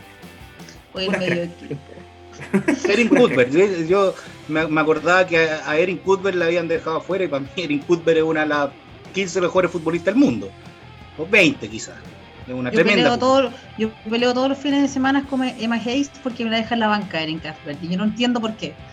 y, ahora, y ahora la dejan fuera y yo tampoco entiendo, no entiendo. Pero es un equipo fantástico. y, va a ser el debut. Ese duelo, imagínate ese duelo de Lucy Bronze, Daniela Zamora, qué bonito. eh, sí, también destaca Frank Kirby, que una de las mejores, fue elegida la mejor jugadora de la temporada de la Liga Inglesa también. De la temporada, exactamente. Sí, y que yo encuentro que también en lo que pudo en esa final de Champions ante el Barcelona también tuvo muy buen desempeño. Y ojo que estamos hablando. Es muy, es muy regular, eh, hace una, hizo una temporada tremenda, completa, no, no tiene partidos buenos, tuvo una temporada eh, tremendísima. Frank Kirby es espectacular. Sí, no, y tremendo equipo, uno podría decir, este es el gran rival a vencer, pero también tenemos en este grupo a Canadá, que en los últimos Juegos Olímpicos, medalla de bronce, entonces, y pensamos un poco, lo hemos conversado también con Diego, porque son tres, tres grupos, clasifican los dos mejores de cada, eh, de cada grupo y además los dos mejores terceros. Pero si uno ve los otros grupos, igual va a estar peleado muy como muy peleada esa opción de clasificar tercero, tal cual le pasó a Chile en el Mundial también de, de Francia 2019. A ver, es que yo creo, mira, yo creo que el más difícil de los tres es Inglaterra o Team Great Britain, como se le llama. Ok, Great Britain. Hablemos, hablemos como corresponde. Eh, me parece que ese es el partido más complicado de los tres. Los tres son complicadísimos pero creo que creo que ese es el más complicado. Japón, fíjate que en el mundial quedó bastante al debe. Japón, que es una, una superpotencia del fútbol, en el mundial quedó bastante al debe. Y Canadá, ay, Canadá, oh Canadá, oh Canadá, siempre siempre promete más de lo que es. Sí, tiene tremendas futbolistas, está Christine Sinclair, está Ashley Lawrence, qué sé yo, Buchanan, tienes para regodearte, pero siempre promete un poquito más de lo que realmente ofrece. Va a ser jodido, tremendamente jodido. Pero acuérdense que ya, le ganamos una vez a Canadá el, 2013 con un golazo de cabeza de la Yanara Edo, para que, para que ustedes recuerden que una vez le ganamos a Canadá y un equipo bien competitivo de, Canadá. El 2013 más competitivo incluso que el de ahora. Sí, sí. Era tremendo. Ojo ahí. Eh, no pasamos la vida a la cancha, eso sí, Andrade. no había para qué. Pero ganar es ganar. Ganar es ganar. Acá no se critican los, los medios. No, hay problema. 7-0 eh, ganó Japón a Paraguay, a Panamá en partidos preparatorios en la última fecha FIFA en, en abril, eh, donde claramente es rival a vencer junto con, con Canadá. Yo dejo a, a, Gran Bretaña en el, en el primer lugar y, el resto, el resto a, pelear. Estos Juegos Olímpicos que queda bastante, bastante poco ya, 21 de julio será el debut de Chile, eh, será ante Reino Unido el primer partido, luego ante Canadá y será ante las locales en eh, Japón. ¿Hay opciones de pasar, eh, muchachos? ¿O está difícil?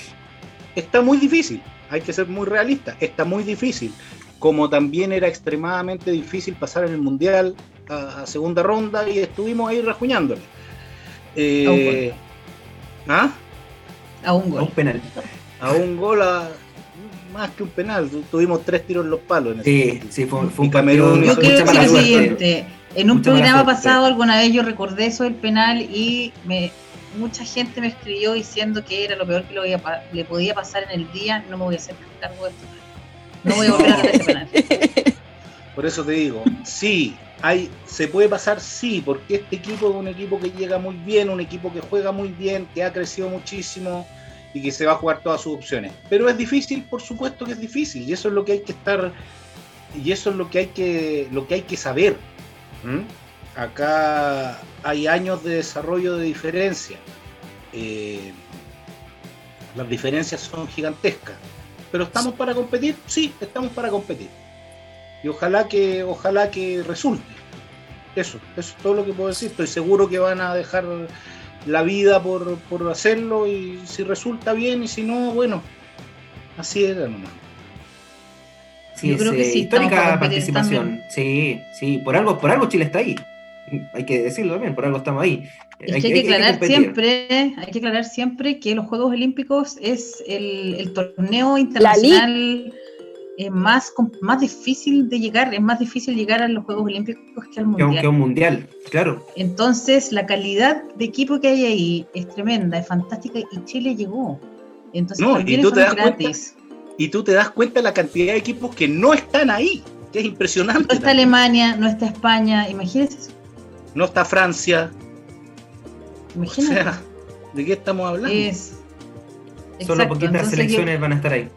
Yo creo que hay que, hay que decirle eso a la, gente eh, para que eh, le tome el peso del logro de haber clasificado incluso. Que ya es, es muchísimo, porque son ¿cuántas? ¿Cuántos equipos son? 12. 12. Está ahí la elite del mundo. Y mi Chile está ahí. Yo creo que eh, si bien va a ser complicado, va a ser complicado porque son rivales que son difíciles y si bien algunos puede que estén en peores momentos que, eh, antes o que no estén tan a un nivel tan eh, bueno como en años anteriores, siguen siendo rivales complicados, pero Chile tiene también lo suyo y así como viene diciendo Antonio, tiene un proceso que ha sido un proceso muy consciente, muy responsable y, muy bueno a nivel de selección.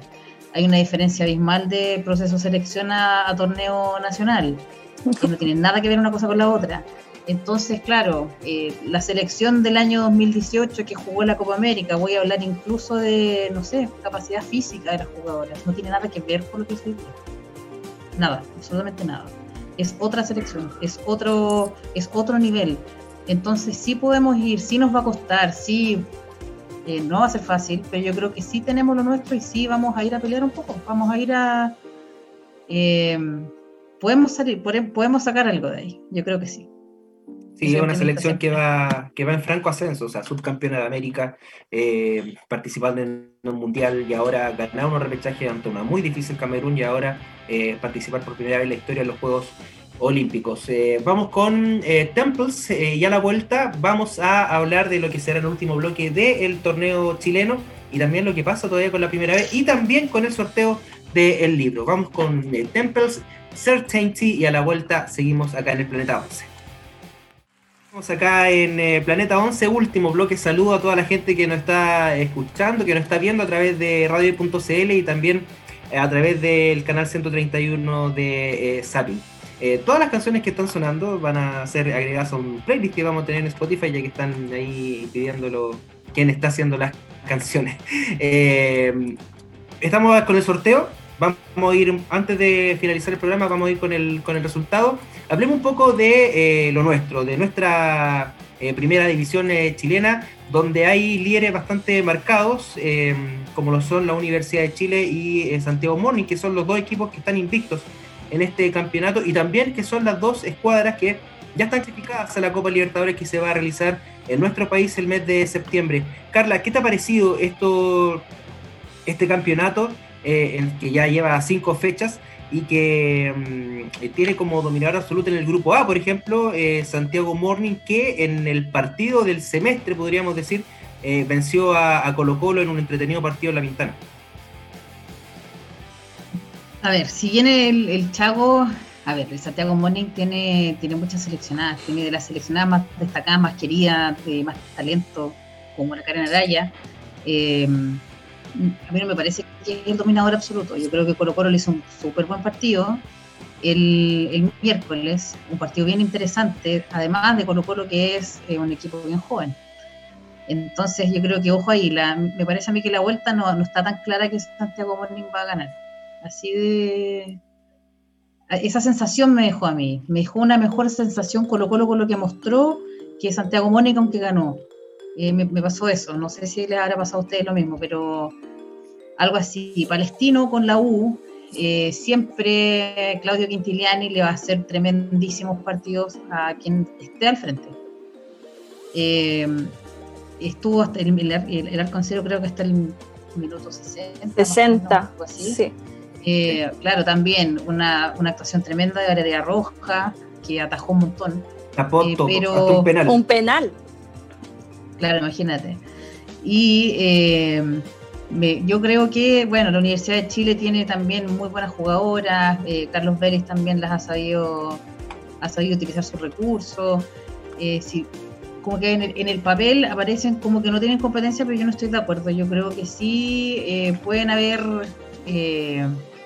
los partidos de vuelta principalmente. Yo creo que pueden haber sorpresas eh, está entretenido el campeonato, también se empiezan a ver estas diferencias tan grandes entre los equipos de, la zona alta de la tabla con los demás abajo, vemos goleadas de 10 goles, 13 goles, 12 goles, una cosa que tú empiezas a ver, eh, si tú eh, ves en el, en, el, en el papel qué equipos tienen contratos y son los que están arriba.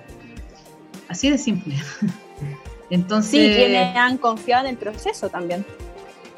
Claro, o sea, Santiago Morning, Lau, Palestino firmó sus primeros contratos, aunque siempre ha estado peleando arriba, pero ahora, bueno, tiene cuatro contratos, si, no, si mal no recuerdo.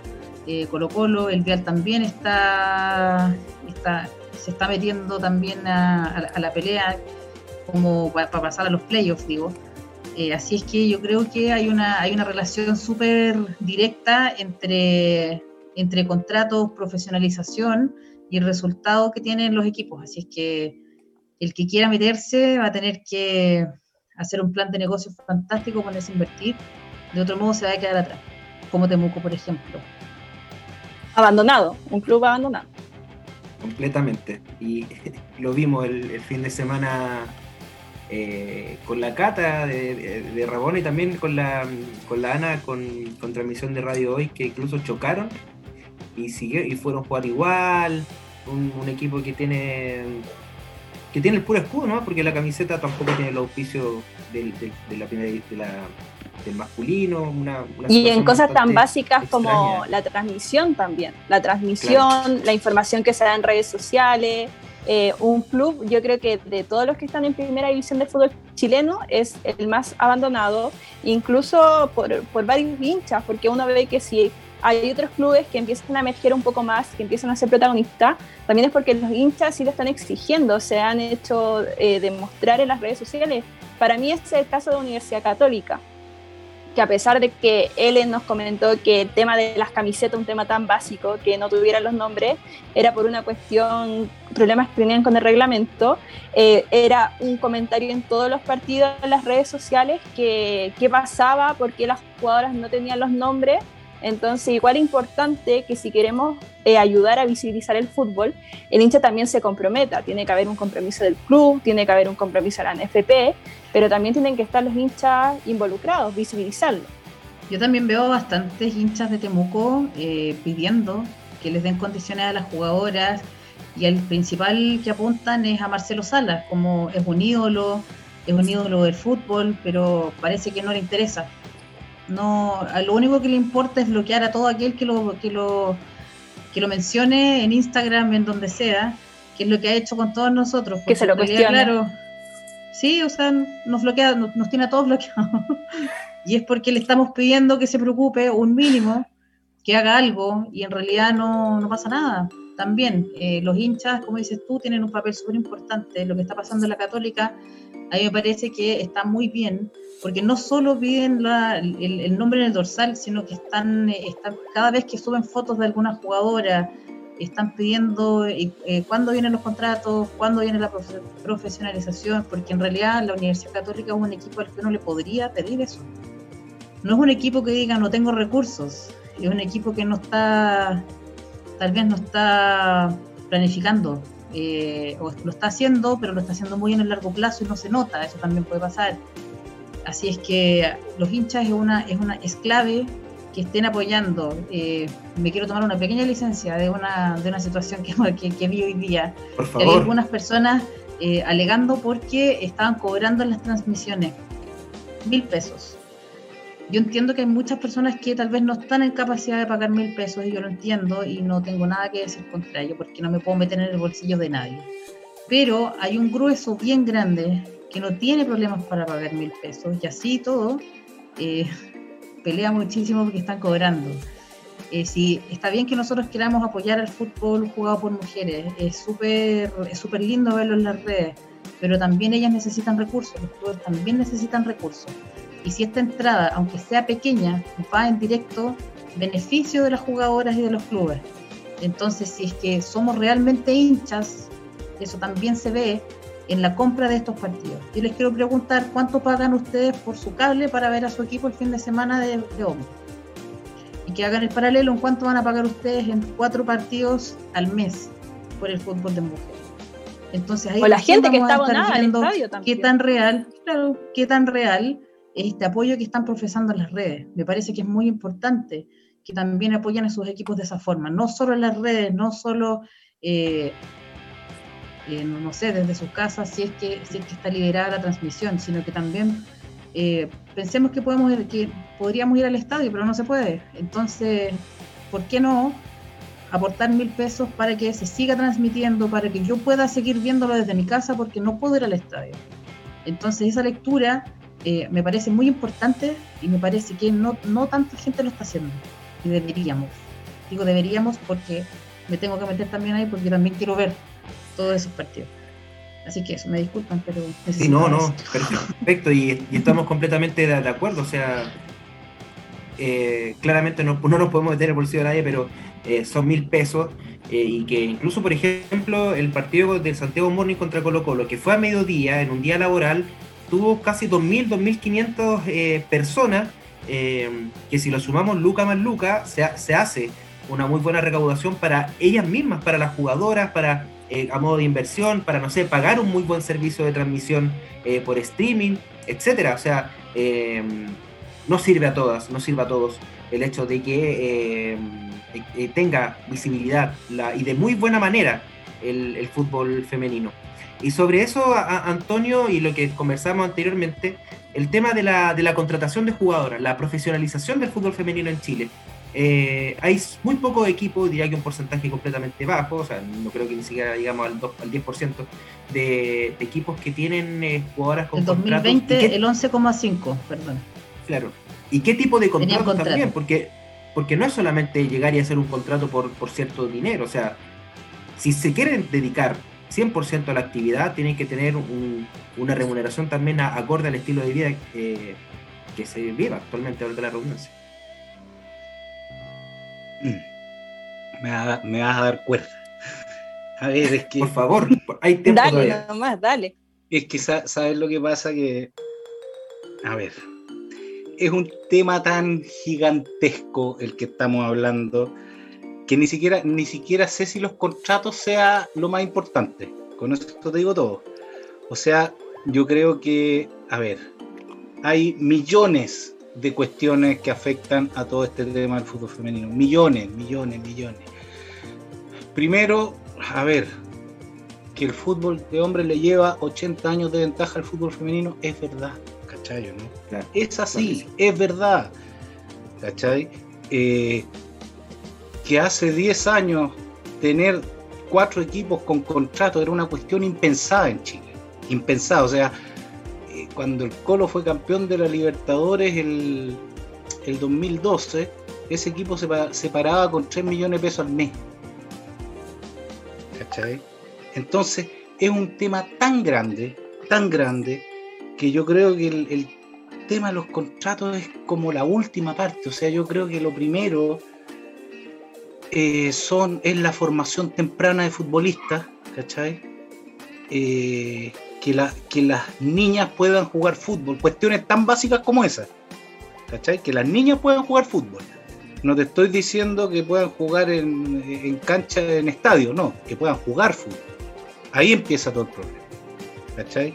Que existan escuelas. Oye, la primera liga de Estados Unidos con Mia Hamm, Tiffany Mildred, con, con todas las pesos pesados, quebró, ¿cachai? ¿Por qué no les dio? ¿Cachai? No les dio. Y estábamos hablando de Brandy Chastain, estamos hablando de Judy Faudi, ¿cachai o no? Y es una liga que quebró. Entonces, a ver, de partida yo creo que la primera división, por ejemplo, no es para todo el mundo. ¿Me cachai o no? O sea, tal vez deberían ser 10 equipos. ¿Cuántos son ahora? 16 creo, ¿no? Para mí deberían ser 10 equipos. No hay 16 equipos de primera división en Chile. ¿Cachai o no? Eh, luego, eh, los equipos que se interesan son pocos, son 5. Los otros, los otros 11 no se interesan. Así es fácil, no se interesan. Cuando ellos son los dueños del, de la pelota, de los arcos y de la plata. ¿Los podéis obligar a que se interesen? No sé si los podéis obligar, ¿cachai? Si no se interesan ni siquiera en sus equipos masculinos, que es lo que supuestamente les da para comer. Sencillamente no se interesan del equipo femenino. Y, te interrumpo, te interrumpo un poquito, discúlpame. Eh, a mí me parece un poco, me parece esencial el tema de los contratos, porque por ejemplo vimos el fin de semana eh, algo ocurrió con el equipo de Temuco, que sufrieron un choque. Entonces, ¿qué pasa si había alguien lesionada? ¿Quién paga. Acá, acá tiene que haber derechos, derechos sociales, que no, no los va a cubrir nadie en el evento de que ocurra un siniestro, como por ejemplo un altercado, un accidente automovilístico. A, eso me refiero. No estoy hablando de, ganar millones de pesos. De hecho, México, que es una de las ligas que tiene mayor promoción, solamente dos clubes paga decentemente. El resto gana 150 mil pesos mensuales por jugador, plata chilena. Hablo de derechos, derechos laborales. Eh, derechos laborales, un, seguro, ahí, un seguro. Ya, por, ahí por, ahí por ahí estoy totalmente de acuerdo contigo. Totalmente de acuerdo. Pero, por ejemplo, a ver, cuestiones tan básicas como decís tú, como el seguro médico. ¿Cachai? El seguro médico lo pagó la NFP. Y esa cuestión es, impensable.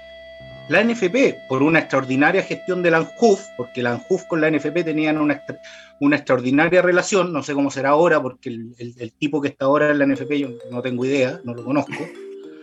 Nadie sabe tampoco dónde está. No, es, que, ese tipo, yo no tengo idea, pasa todo el día diciendo, ah, es muy bonito, muy importante, muy interesante, aparte de eso no sale.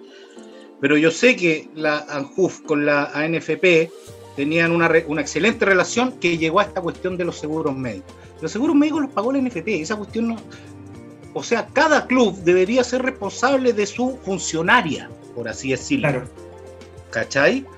o sea, la los laboral, tal vez como tal vez como dices tú, no un sueldo, pero tal vez algún, experto en, derecho laboral no soy, pero algún tipo de relación laboral que exista este vínculo entre jugador y club. que por último te cubra en caso de accidente o en caso de, lesión, ¿cachai?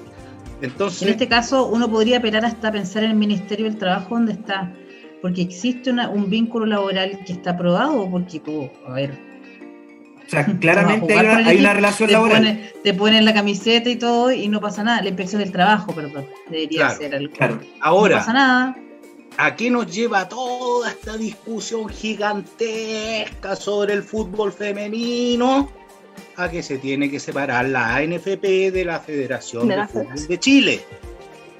Y esa es la única solución, no queda otra. No queda otra.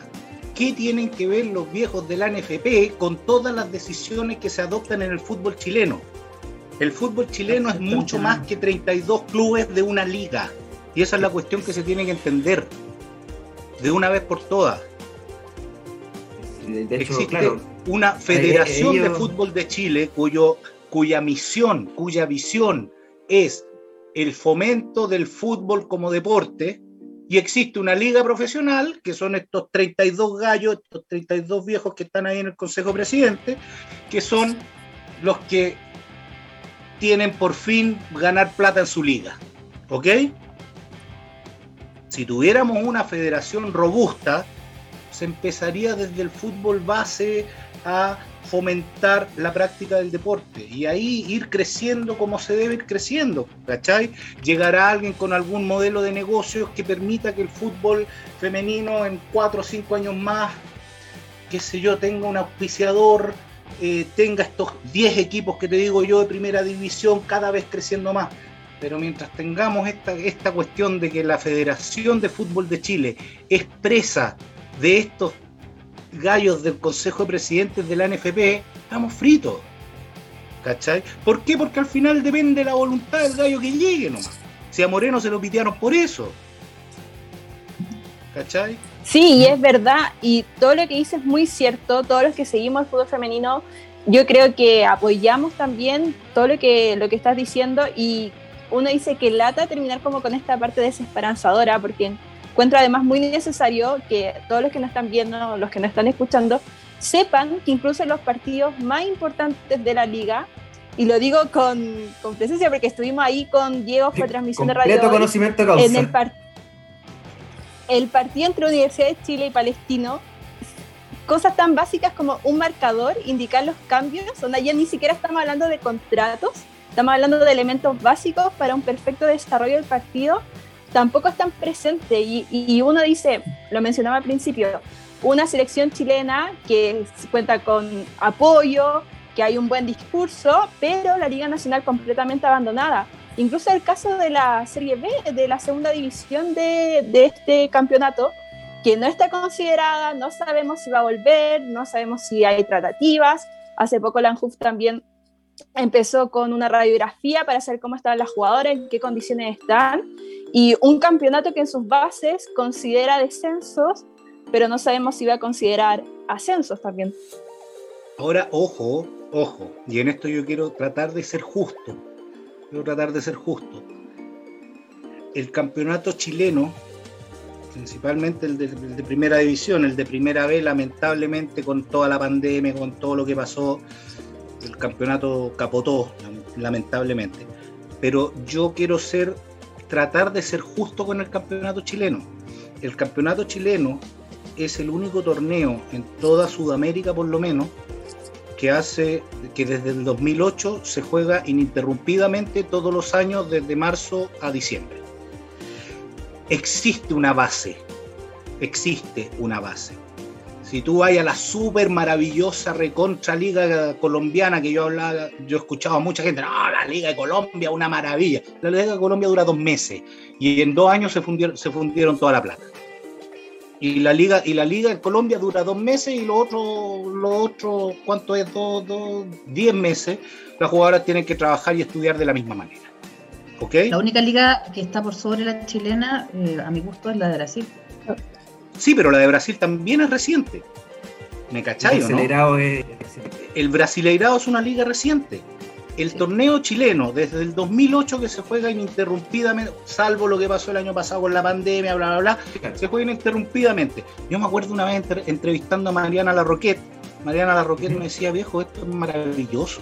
Yo en, en Argentina no sabía si jugábamos, no sabíamos dónde jugábamos, eh, no sabíamos si en un mes más el torneo se iba a acabar. Aquí por lo menos sabéis que vais a jugar todo el año. Entonces existe una base, existe una base. Entonces, ¿por qué no agarrar esa base y es, que, que es súper importante?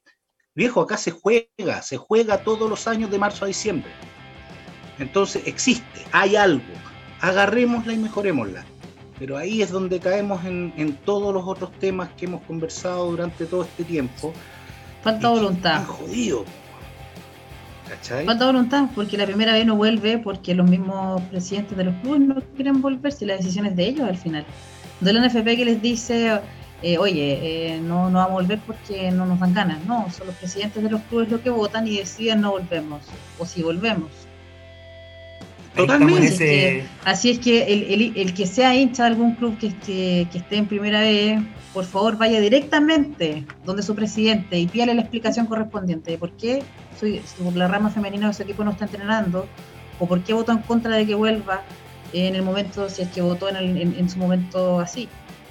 Hay una hay una cosa aquí bien, eh, como que mucha gente eh, le echa la culpa como es es la NFP la que no quiere, es la NFP la que... La NFP son votos, como dice Antonio, 32 votos. Esos 32 votos deciden todo.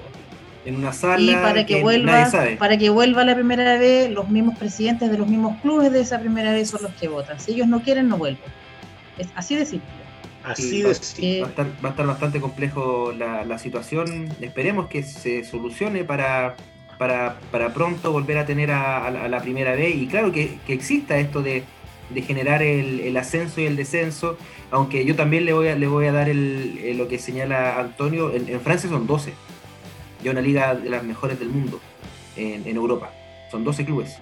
Entonces podría ser también eh, bajar un poco y, y tal vez subir un poco el- también el nivel de, de la, de la competencia chilena. Eh, Pero así se así como hay, disculpa, así como hay eh, muy- mucha falta de voluntad en algunas partes, en otras encontramos también un poco en exceso.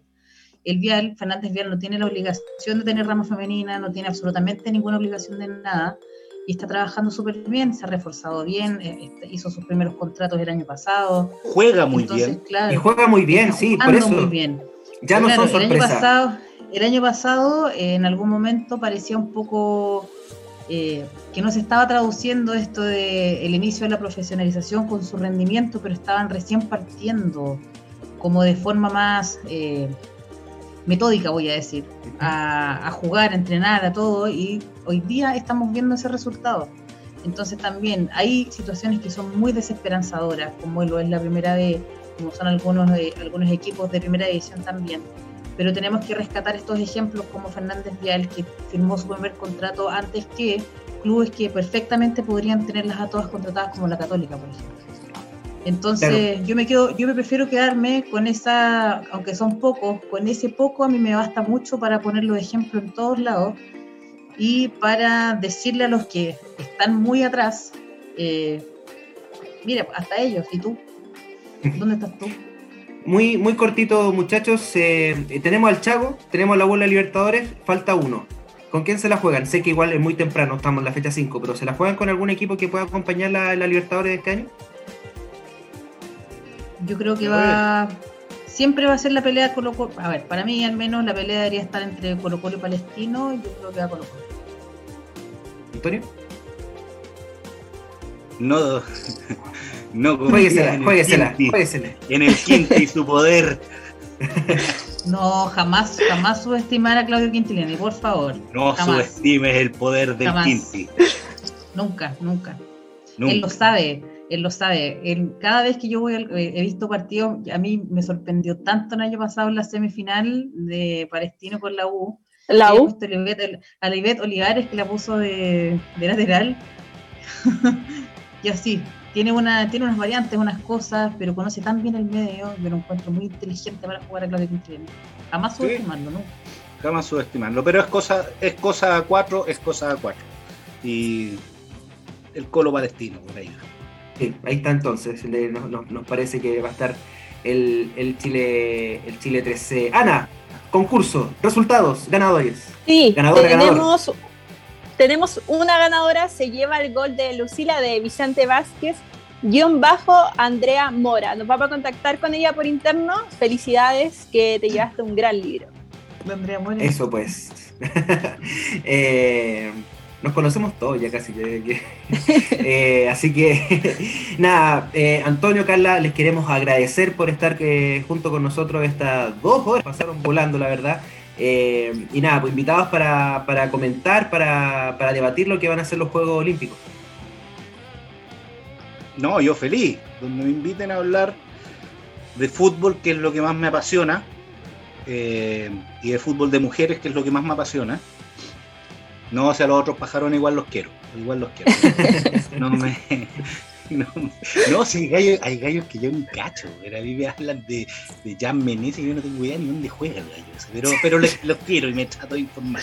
Pero me he especializado mucho más en, en, las mujeres. Eh, yo feliz, a mí me encanta esta cuestión. Carla, muchas gracias. A mí también, muchas gracias por la invitación. Tenían razón, las dos horas se pasan volando. Yo, yo les dije en algún momento, hoy son dos horas, es bien largo el programa pero se pasó volando. Eh, me pasa lo mismo que Antonio. A mí se me invitan a hablar de fútbol practicado por mujeres, yo encantada porque me gusta muchísimo también, sé infinitamente más de, jugadoras que de jugadores. jugadores. Así, así es que cuando quieran me invitan y nosotros volvemos felices. Así es que muchas gracias por invitarnos. Súper, pues eh, también muchas, gracias, a toda la gente por acompañarnos. Yo le quiero mandar un saludo. Hay un grupo, eh, hay un grupo que es bien activo, eh, están en, eh, todo en, Twitter siempre. Se llaman FoodFam Chilezuela. Les quiero mandar un abrazo bien grande. Están ahí mandando muchos mensajes ahora. Sí. y, oye, no, y, tenemos que hacer otro programa para hablar del Barcelona. Sí, vamos a hacer, vamos a hacer programas especiales. Lo dejamos. Vamos a hacer dos horas del Barcelona y de todo eso. del puro Barcelona, ahí tenéis dos horas de programa. Espectacular. Saludo a la gente de Food Chilezuela que sí, estamos ahí eh, dando el aguante siempre a lo que está pasando con el fútbol femenino y nada, darle las gracias a toda la gente que nos sintonizó. Recuerden que el próximo domingo seguiremos acá en el Planeta 11. Ana, nos vemos. Nos vemos, eh, los esperamos también el próximo domingo. Acuerden de seguirnos por redes sociales, que siempre estamos informando sobre el fútbol femenino nacional e internacional. Un placer nuevamente y nos estamos viendo. Eso. No apuran. Se viene el Coldplay. Viva la vida. Nos vemos. Chao.